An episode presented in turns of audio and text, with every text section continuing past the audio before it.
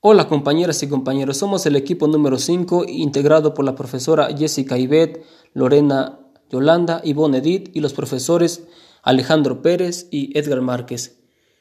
Asignatura Manejo de plataformas especializadas. Presentamos Pedagogías clásicas. Paradigma conductista en el año 1900 a 1903.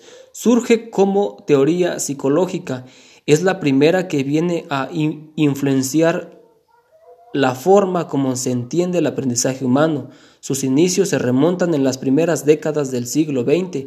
Su principal fundador, Watson.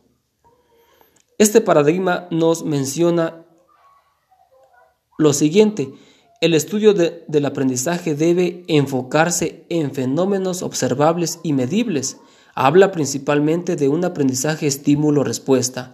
El pensamiento y motivación no son medibles, por lo tanto no son relevantes.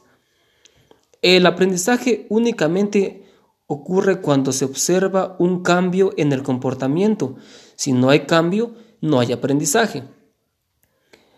El mayor legado de este paradigma conductista consiste en sus aportaciones científicas sobre el comportamiento humano, en sus esfuerzos por resolver problemas relacionados con la conducta humana y el modelamiento de conductas.